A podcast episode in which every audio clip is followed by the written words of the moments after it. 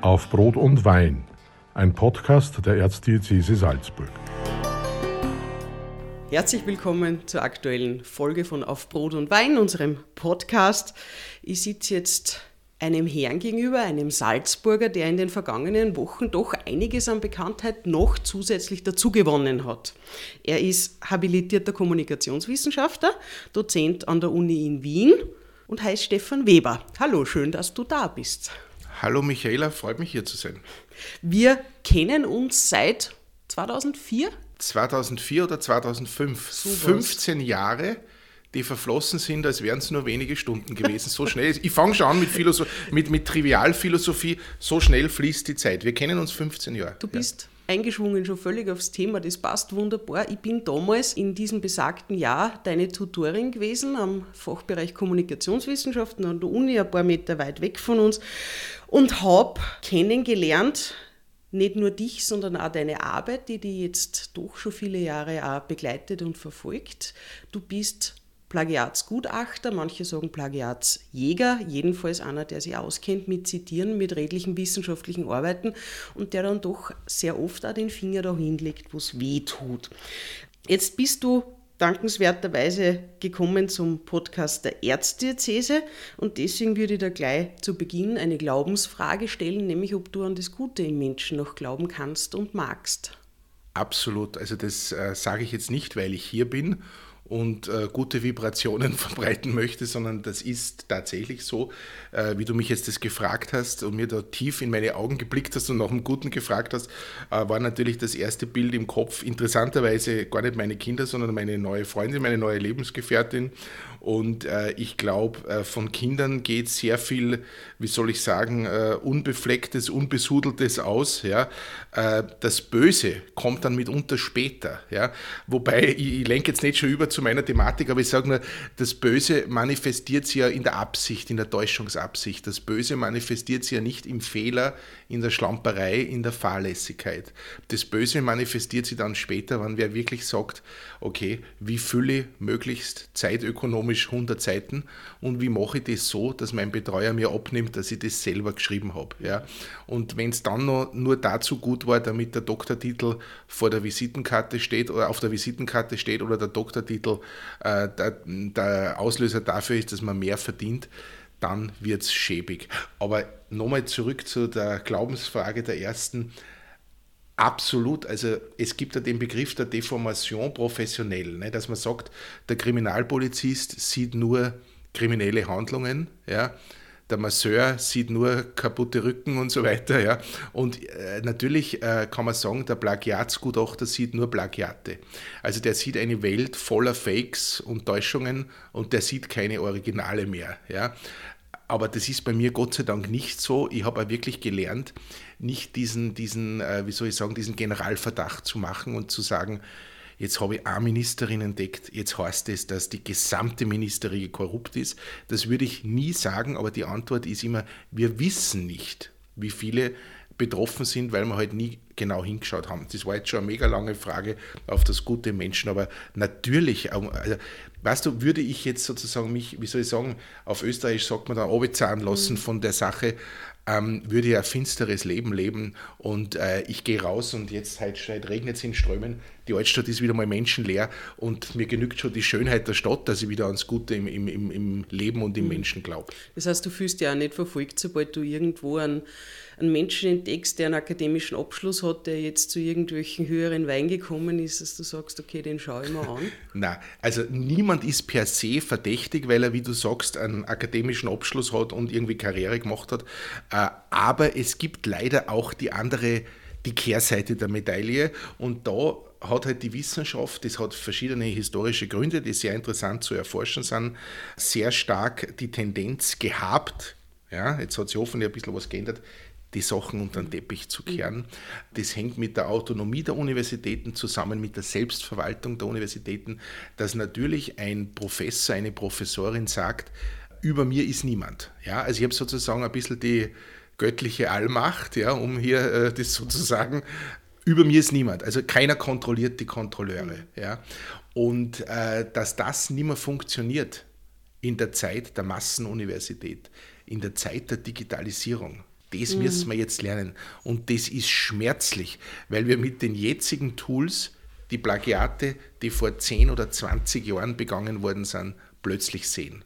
Du bist heute hergekommen im Wissen, dass der Podcast heißt Auf Brot und Wein und wir haben die Aufträge verteilt. Du hast die Aufgabe übernommen, fürs Brot zu sorgen und dann gleich alle Vorgaben gesprengt, weil du weder Brot noch Wein akzeptieren wolltest. Deswegen sitzen wir jetzt bei einem Glas Wasser und bei etwas Süßem, das du mitgebracht hast. Kannst du ganz kurz erzählen, so als Zwischenschritt, was du denn da mitgebracht hast?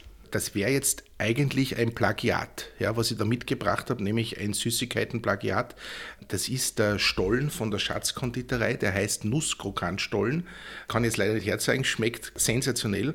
Und das Original war, glaube ich, der Zaunerstollen in Bad Ischl. Definitiv, der Zaunerstollen ja. hat sogar einen Wikipedia-Eintrag und ist ja quasi so berühmt wie die Doberstorte oder irgendwas. Aber dass ein Wikipedia-Eintrag keine verlässliche Quelle ist, das wissen wir doch beide. Danke, danke Frau Magister, selbstverständlich. ja. Wobei ich sage, äh, ich, ich habe also sogar gestern zum Beispiel eine Präsentation beim Bundesminister Fassmann, habe ich Wikipedia zitiert, weil wir haben ja jetzt keinen wissenschaftlichen Kontext. Also wäre das jetzt ein Rigorosum, wo die Frau Hessenberger den Herrn Weber abprüft und der Herr Weber zitiert Wikipedia, dann könntest du schon sagen, lieber Herr Weber, ich weiß nicht, ob wir Ihnen den Doktorgrad geben sollen. Na, jetzt Scherz beiseite. In dem Fall ist es, glaube ich, der Zaunerstollen war zumindest, das letzte Mal geschaut habe, vor ein paar Jahren war ein Wikipedia-Eintrag, also ist eine berühmte österreichische äh, Süßigkeiten-Spezialität. Aber ich glaube, der ist so, also der ist, zumindest das Rezept ist nicht geschützt, weil du kriegst ihn ja in mehreren Konditoreien. In der Stadt Salzburg, glaube ich, mochten nur der Herr Winkler von der Schatzkonditorei okay. selber. Und hier ist mir das Plagiat, das ich unter Anführungszeichen jetzt möchte, lieber. Er schmeckt wirklich wunderbar. Ich rieche ihn sogar jetzt.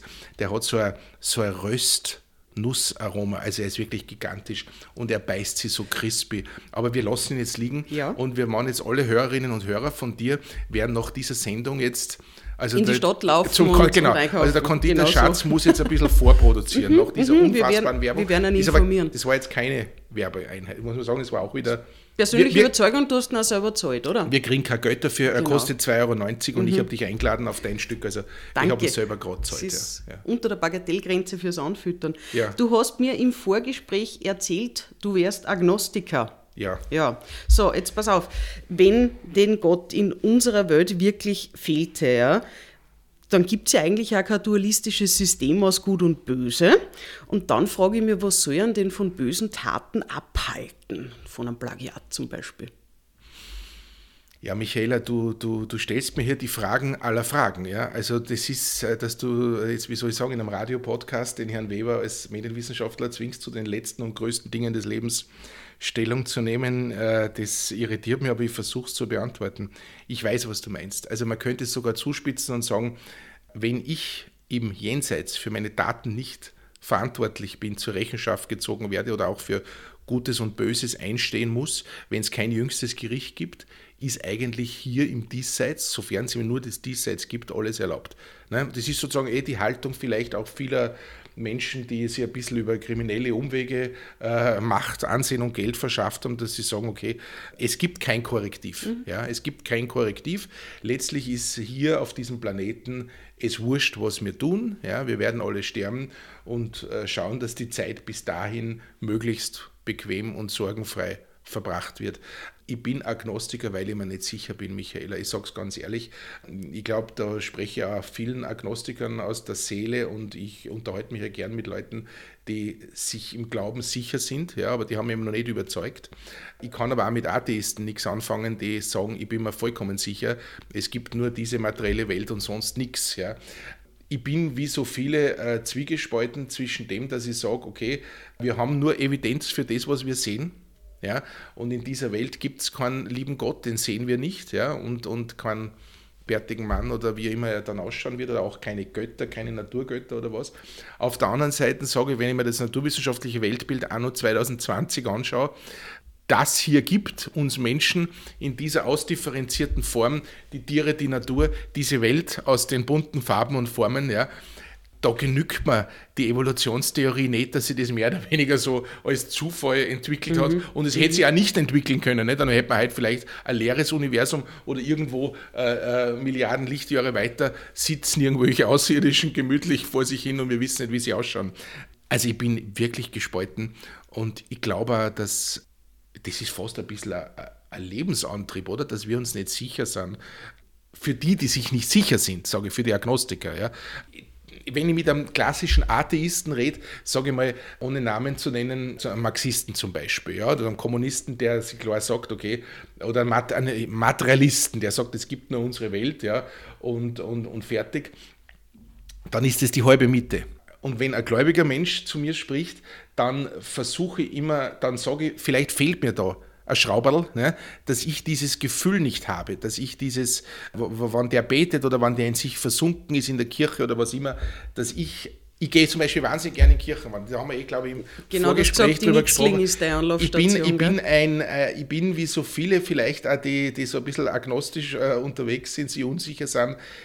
Ich muss da sagen, das hat sich in den letzten 10, 15 Jahren entwickelt ich finde, dass die Kirchen und gerade die Innenstadtkirchen in Salzburg der beste Ort sind, um sich zu entspannen, um runterzukommen. Mhm. Ich bete nicht in ihr, aber ich sitze drinnen, ich, ich denke über die Jahrhunderte nach, ne, wann das gebaut worden ist und also es gibt nichts Herrliches und sogar in der Itzlinger Kirche, die ja so eine neugotische Kirche ist, ne, wo immer alle sagen, die ist nicht schön, muss ich sagen, halt, schaut sie euch einmal genau an, vom Herrn Ceccioni erbaut vor 100 Jahren sitze drin und meditiere und okay. habe meine Ruhe. Das ist eigentlich meine Entspannung. Da brauche ich kein Wellness und kein Sauna oder Kräuteraufguss, obwohl mhm. das auch was Nettes ist, aber das haben wir in Corona-Zeiten nicht. Ne? Leider. Ja. Wie ist es denn mit den Plagiaten? Ist das jetzt ein Kavaliersdelikt? Ist das was, was schon eher in Richtung Delikt geht, das man schon schärfer sehen muss, auch schärfer ahnden muss? Wo entsteht denn Schaden? Hm, hm. Ja, okay, das waren jetzt ein paar Fragen. Ähm, man muss unterscheiden zwischen dem Plagiat, das einem tatsächlich passieren kann, da bin ich ein bisschen falsch zitiert worden in den Medien, weil ich sage immer, das schwerwiegende Plagiat passiert einem nicht. Ja. Das Gesetz differenziert zwischen schwerwiegendem Plagiat, heißt so im mhm. Universitätsgesetz, und das nicht schwerwiegende, das heißt nie nicht schwerwiegend, aber ich glaube, wenn es ein schwerwiegendes gibt, muss es auch ein nicht schwerwiegendes geben. Und das nicht schwerwiegende Plagiat ist halt das Plagiat, das beim Leser erst entsteht, weil halt jemand schlampert, grob fahrlässig oder auch nur leicht fahrlässig gearbeitet hat da gibt es eine klare Definition, das ist fast so ein bisschen wie im, im Strafgesetzbuch, so eine Differenzierung, ja, so wie bei Totschlag, Mord und so weiter. Ich will es jetzt bitte nicht damit vergleichen, ich sage nur, es gibt da einen Stufenbau, ja, und es gibt eben den Zitierfehler, ja, und es gibt auch mehrere Zitierfehler, die sind halt dann unangenehm, ja. Es gibt das Plagiat im Sinne der groben Fahrlässigkeit, wo man sagt, der Studierende der Durchschnittsstudierende, dem hätte es eigentlich nicht passieren dürfen. Ja. Ähm, also das ist schon dann so wie beim Bau halt ein Mangel, wo man sagt, okay, wenn du schlechte Noten gekriegt hast, ist es okay. Wenn du auf ein grob fahrlässiges Plagiat sehr gut gekriegt hast, dann ist es irgendwie auch problematisch. Allerdings kann da dann der Titel nicht genommen werden. Interessant wird es jetzt, wenn es das sogenannte bewusste oder vorsätzliche Plagiat mhm. ist. Also die ganzen Richtlinien der Wissenschaft sagen, grob fahrlässig oder bewusst Vorle das heißt, da hat sich wer Mühe gemacht, seine Seiten zu füllen mit möglichst wenig Aufwand. Genau. Also jemand ist mit dem Vorsatz, das ist immer das in der Juristerei, mit der Absicht herangegangen, ich mag nicht schreiben oder ich kann nicht schreiben oder ich habe keine Zeit zum Schreiben, es zahlt mir nicht, ich mache das auf einem anderen Weg, ich mache das auf einem krummen Weg. Und wenn man das rekonstruieren kann und wenn man feststellen kann, dass sich damit jemand eine bessere Note verschafft mhm. hat, dann und nur dann kommt es zur Aberkennung des Grades. Das wird oft verwechselt. Aufgrund von einer Fahrlässigkeit kommt es nicht zur Aberkennung des Grades. Aufgrund von einer einfach nur grottenschlechten Arbeit kann auch der Grad nicht widerrufen werden, auch wenn sie fälschlicherweise mit sehr gut beurteilt wurde. Der Grad kann im Nachhinein widerrufen werden, wenn eine Täuschung oder wie der Verwaltungsgerichtshof in Österreich sagt, eine Erschleichungsabsicht mhm. festgestellt werden kann, sich eine gute Note zu verschaffen, eben wie du gesagt hast, durch Minderarbeit oder durch bewusstes Kopieren anderer Stellen oder Umschreiben anderer Stellen. Was war deine zweite Frage? Die habe ich, jetzt, ich bin ja schon 50, ich habe ein bisschen im Kurzzeitgedächtnis diese bekannten Probleme.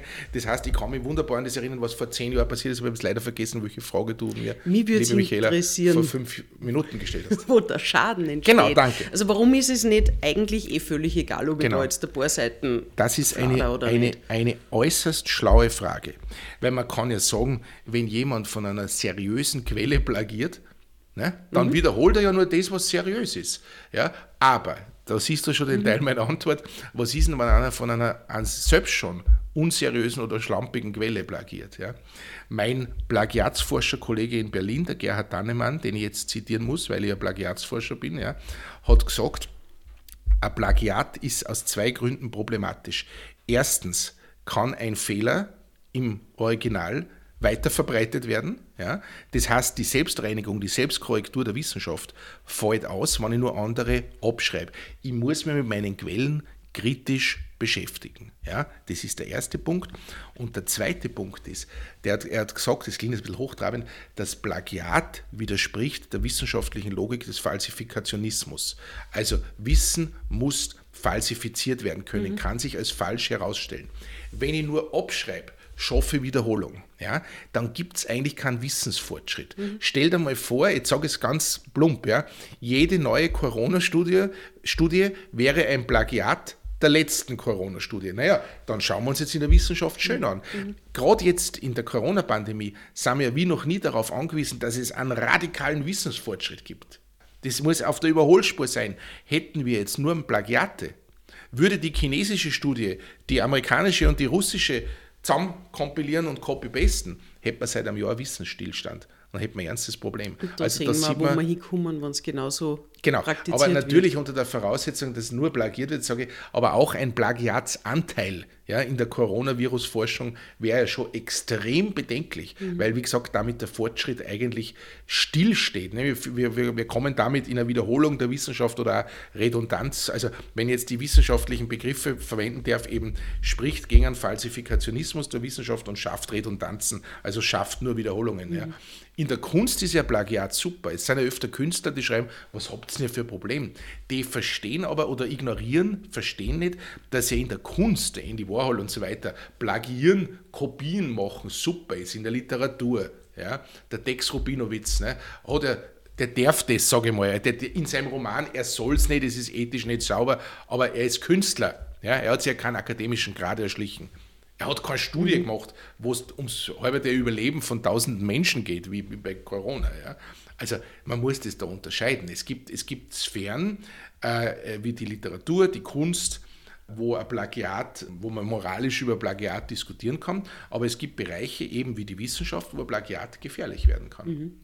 Du, wie, wie ist denn das mit den Motiven? Warum begeht denn wer ein Plagiat? Ich habe versucht, das ein bisschen aufzudröseln anhand der sieben Todsünden, bin dann wieder weggekommen davon, weil ich mir gedacht habe, naja, Faulheit, Hochmut, das trifft zu, die anderen vielleicht eher weniger. Dann nehmen wir nur dieses schöne Gebot von Du sollst nicht lügen dazu. Mhm. Warum begeht wer ein Plagiat? Was sind die Motive in deiner ja, Erfahrung? Ja.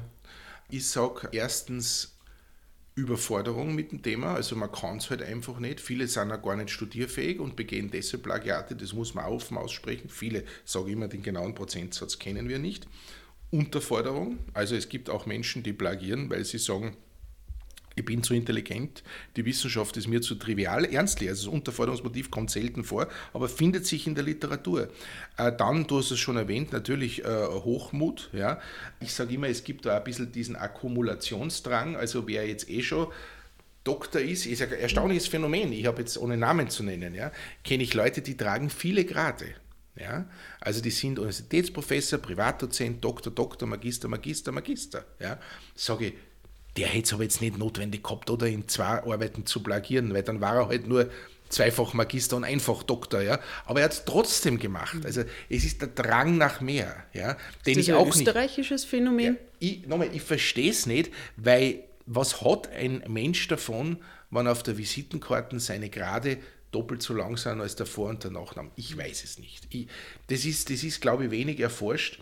Ich habe mich in den letzten Wochen ein bisschen mit diesem Thema Titelgeilheit, weil ich sage, gefragt und bin ich wieder auseinandergesetzt, aber da müsste man schauen, ob es dazu Studien gibt, ob das austriazistisch ist oder nicht. Ein bisschen schon, oder? Weil die Anrede ist in Deutschland schon anders, ja. Mhm. Oder in der Schweiz. Also in Deutschland schreibt da keiner E-Mail, sehr geehrter Herr Dozent Doktor, ja. In Österreich ist das üblich. Und ja, und das, als nächstes Motiv neben der, dieser diesem Akkumulationsdrang oder ich will mehr, ja, dem dem Immermehrismus, ja, ist natürlich äh, die, die Sache mit dem Geld. Das ist etwas, was ich immer unterschätze. Ehrlich jetzt, weil ich so nicht ticke. Aber ich glaube, dass es einen Prozentsatz an Menschen gibt, die plagieren und sich die Titel erschleichen, damit sie dann in der Wirtschaft, im öffentlichen Dienst etc. besser verdienen. Und da sage ich da jetzt ein Beispiel, was mich immer so schockiert bei diesen Promotionsvermittlern. Ja, die sitzen überall. In Salzburg sitzt einer, in Wien sitzt einer. Die schreiben auf der Webseite unverblümt. Wenn Sie in einen Aufsichtsrat wollen, mhm. brauchen Sie einen PhD. Machen Sie ihn bei uns, kostet 25.000 Euro. Da muss ich sagen, das ist wirklich schäbig. Ja? Und, und wenn die Gesellschaft so tickt, ja, dass ich sage, um in einen Aufsichtsrat zu kommen, brauche ich mehr als einen Magister, und ich kann mir den aber kaufen und muss dafür nur 100 Seiten schreiben. Und jetzt kommt es, auch wieder kein Generalverdacht. Aber diese 100 Seiten auf der Osteuropäischen Universität, die muss ich vielleicht auch nicht selber schreiben. Mhm. Die kann man der Ghostwriter schreiben kostet man nochmal 25.000 Euro. Zu dem sage ich aber auch schon Danke, wenn er es nicht ordentlich macht. Gleich dazu. Mhm. Dann kostet der Doktor 50.000 Euro, nämlich 25.000 für einen Promotionsvermittler nach Osteuropa. Ist leider so, es ist wirklich ist kein Vorurteil, die gibt es ja wirklich.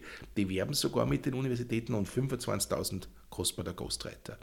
Da muss ich nicht nach Osteuropa oder in ein Billigproduktionsland. Die sitzen in Salzburg, in Wien, die sitzen in der Schweiz, in Ostdeutschland, überall.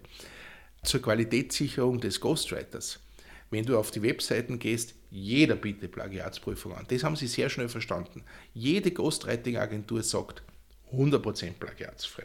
Ja? Und das liefern die auch. Die wären ja blöd.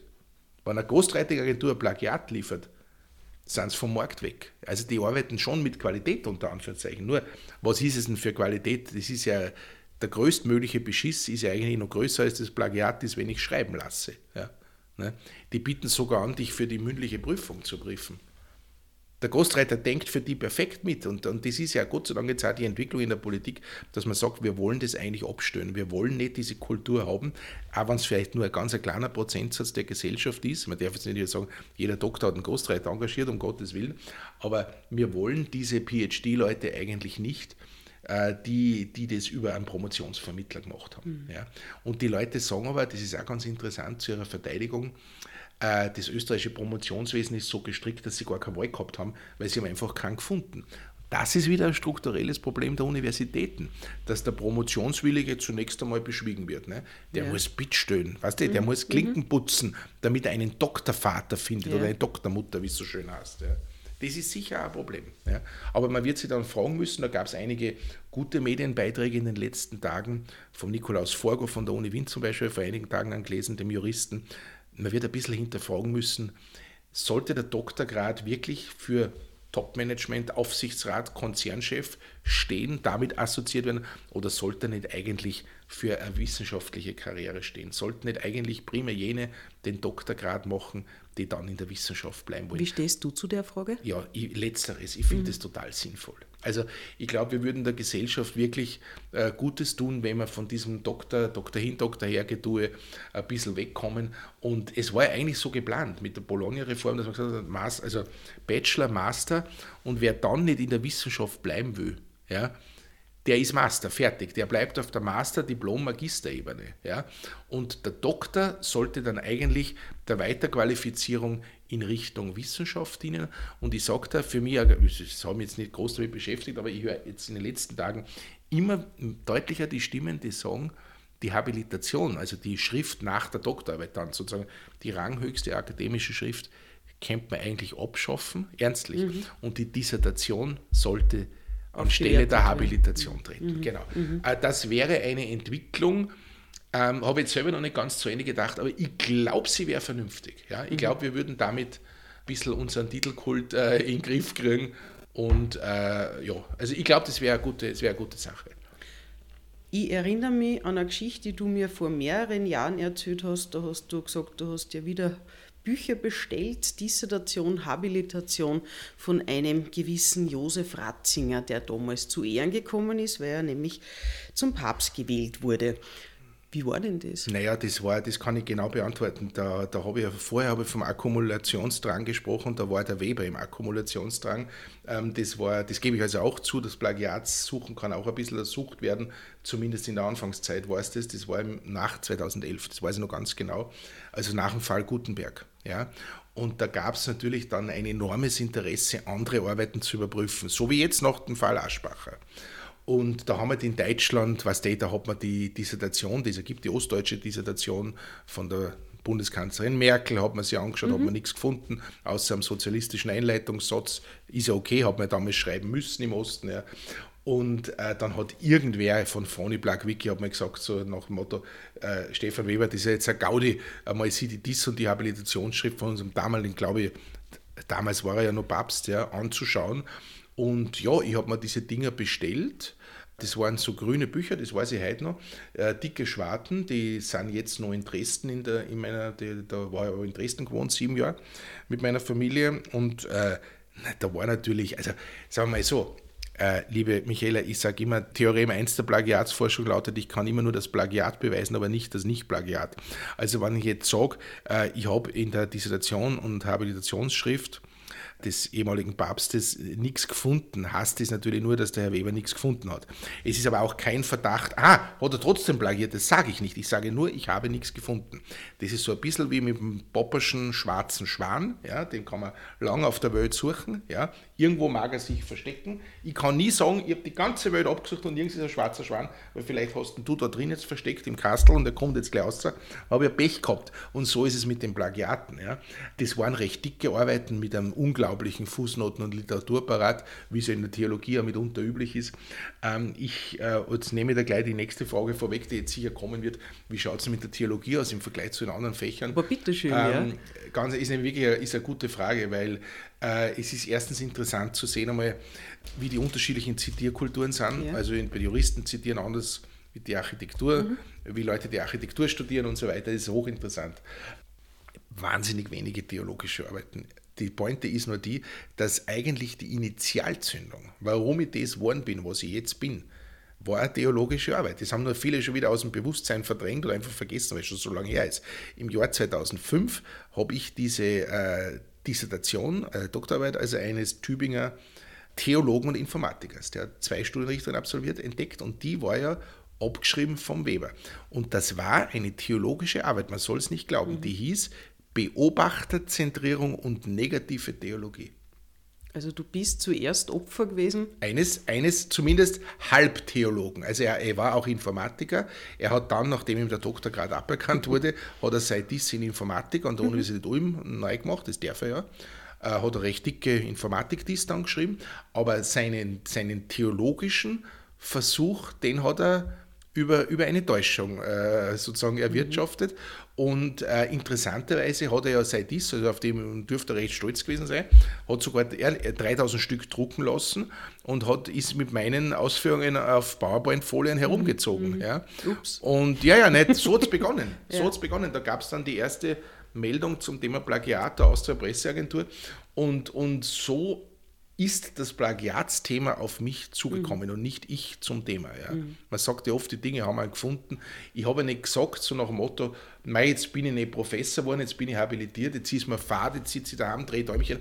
Was wird denn jetzt aus dem Burm? So war es ja überhaupt nicht, sondern das Plagiatsthema, das ist, wie soll ich sagen, ich war ein bisschen der Magnet für die Sache. Und ja, so ist es, hat es sich entwickelt. Und genau, und, und das war also eine theologische Arbeit, war eigentlich die Initialzündung meines Tuns.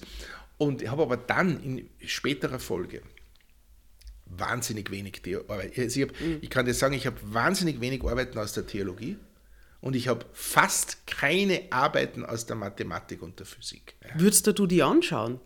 Ich habe mittlerweile einiges gelernt über die verschiedenen Zitierkulturen. Ja? Aber ich habe auch schon Fälle gehabt, wo ich gesagt habe, zum Beispiel aus den technischen Wissenschaften, ich kann es nicht beurteilen. Also da muss man auch die Grenze sehen. Es ist schon so, dass ich primär fürs Textplagiat und fürs Zitieren im Text verantwortlich bin. Ja? Wenn jetzt jemand mit Formeln kommt, wenn jetzt jemand mit technischen Plänen daherkommt, ja. die angeblich plagiert sind, ah, da komme ich an meine Grenzen und das ist ja auch gut so. Ja. ja. Im Moment ersticke ich ja eh mit Aufträgen, also da werde ich es verkraften, vielleicht die eine oder andere technische Arbeit äh, nicht auf Plagiat überprüfen zu können, aber es ist schon richtig. Primär sind mein Schwerpunkt die textbasierten Wissenschaften, äh, Sozialwissenschaften, Kultur, Geisteswissenschaften. Mhm. Jus, Medizin ist ein großes Thema. Medizinarbeiten kriege ich viele. Mhm. Ja. Äh, da manifestiert sich das Plagiat ja wieder total anders. Da wäre es ja. aber doppelt und dreifach schön, wenn die Menschen sauber arbeiten. Da gibt es zwei Ansichten, nämlich die eine, die man immer wieder hört, wenn der Zahnarzt so ist es leider oft in Deutschland, über ein völlig entlegenes Thema schreibt. Das muss nichts mit Zahnmedizin zu tun haben. Ja? Der hat allgemeine Medizin und dann schreibt er über irgendwas. Ja? Und er ist ein guter Zahnarzt. Handwerklich. Ja? Dann ist vielleicht kein Zusammenhang zwischen seiner plagierenden früheren Tat und seinem jetzigen Handwerk zu sehen. Ja? kann man darüber diskutieren. Die anderen wiederum sagen, naja, wenn er damals plagiert hat, hat er das Wissen ja eigentlich nie in seinen Kopf transferiert, ja, und der verwechselt, der kann ja dann keine Diagnose stellen, mhm. der verwechselt die Sachen und so. Schwierig, schwieriges Thema. Also ich, ich traue mir, das ist auch wieder eine gute Frage, ich traue mir nie den Rückschluss zu, gibt da keine Studien dazu, über das habe ich kurz nachgedacht, bevor ich jetzt gekommen bin, so nach dem Motto, ist der Plagiator auch dann in anderen Lebensbereichen einer, der ein bisschen täuscht, also oder viel ja, täuscht. Ja. Spannend, also das heißt, ne, Lebenseinstellung, ja, Plagiat, genau, betrügt Schwindel. er dann weiter, äh, gibt, äh, gibt er Studienaufenthalte und Karriereschritte an, die er nicht gemacht hat. Ja. Also hat er seinen Lebenslauf gefälscht. Ja.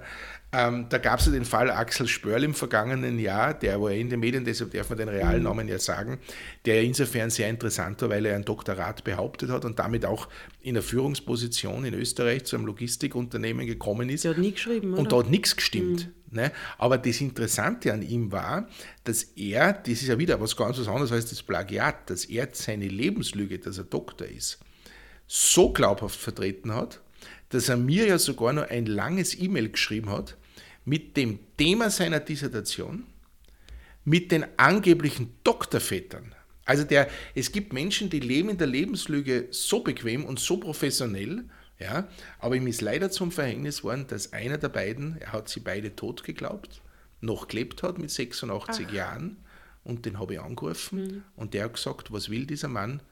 Ich kenne den nicht. Nie gehört, nie gesehen. Nie gehört, nie gesehen. Und so kam dann die Wende und dann ist der Fall Spörl aufgeflogen. Und da sage ich auch wieder, unfassbar interessantes Thema, ja, wie viel Lebenslauf Blender, Fälscher mhm. wir womöglich in der Gesellschaft mhm. haben. Ja. Ich sage immer, wenn es nur ein Prozent ist oder weniger, sind es mir schon zu viel. Ja. ja doch, ne? Weil wir wollen ja eigentlich, wenn einer schreibt, er ist, habe ich gesagt, er ist Professor, Doktor, Doktor, ja, und hat an Massachusetts Institute of Technology seinen mathematischen Doktor. Wir wollen ja nicht, dass er das erfunden hat. Ja. Das ist ja schwierig in der Gesellschaft. Ne? Wenn so jemand dann Studien für die Regierung schreibt. Ich spreche, wie du merkst, von einem konkreten Fall in Deutschland. Ich habe natürlich immer spannende Fälle, aber das wäre dann ein anderes Thema.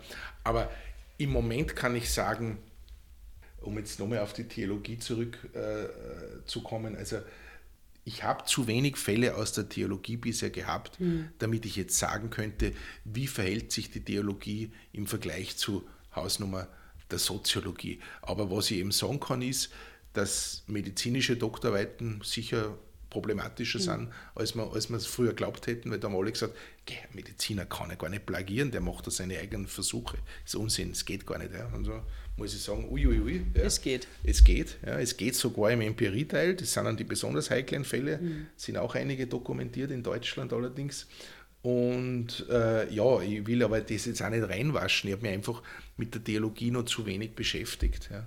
Stefan das Leben ist, ist endlich, liebe Michaela, gell? man kann nicht alles tun. Ja. Ein Schlusswort. Aber ich glaube, dir wird nicht fad, dir wird nicht langweilig, du hast viel zu tun. Ja. Ich nehme mal an, der Laden brummt da nach dem Fall Aschbacher ja. nochmal extra. Genau, da wir nutzen jetzt noch das Medium-Podcast, um äh, aktiv äh, aufzurufen, also wer mit Herrn Weber mitarbeiten möchte. So ein Ungustel, wie man vielleicht glaubt, ist er gar nicht. Ja. Also ich habe die Zusammenarbeit mit dir sehr geschätzt. Stell dir mal das vor, jetzt, jetzt, jetzt kriegt man fast eine Träne vor Rührung, aber äh, ich brauche wirklich, ja, also ich muss das Team vergrößern, mhm. um die Anfragen, die jetzt seit 7.1. durch Frau Aschbacher auf mich hereingebrochen sind, abzuarbeiten.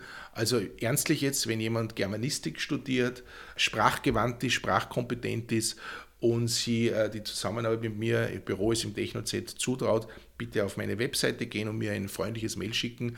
Das ist absolute Vertrauensarbeit. Ja. Also das heißt, da ist Verschwiegenheit das oberste Gebot, das ist wie beim Privatdetektiv. Und dann freue ich mich auf Mitarbeiter und ja, die müssen auch nicht in die Itzlinger Kirche mit mir gehen. Sehr gut. Ja. Lass mich wissen, wann aus diesem Podcast eine Fixanstellung erwächst. Stefan, danke, dass du da gewesen bist. Dann musst bist. aber du den ersten Fixangestellten dann auch wieder zum Podcast einladen, ne? Kommt ja. drauf an, wer es ist. Passt. danke, danke dass dir, da sehr nett. Schönen Nachmittag. Vierte. Das war auf Brot und Wein ein Podcast der Erzdiözese Salzburg.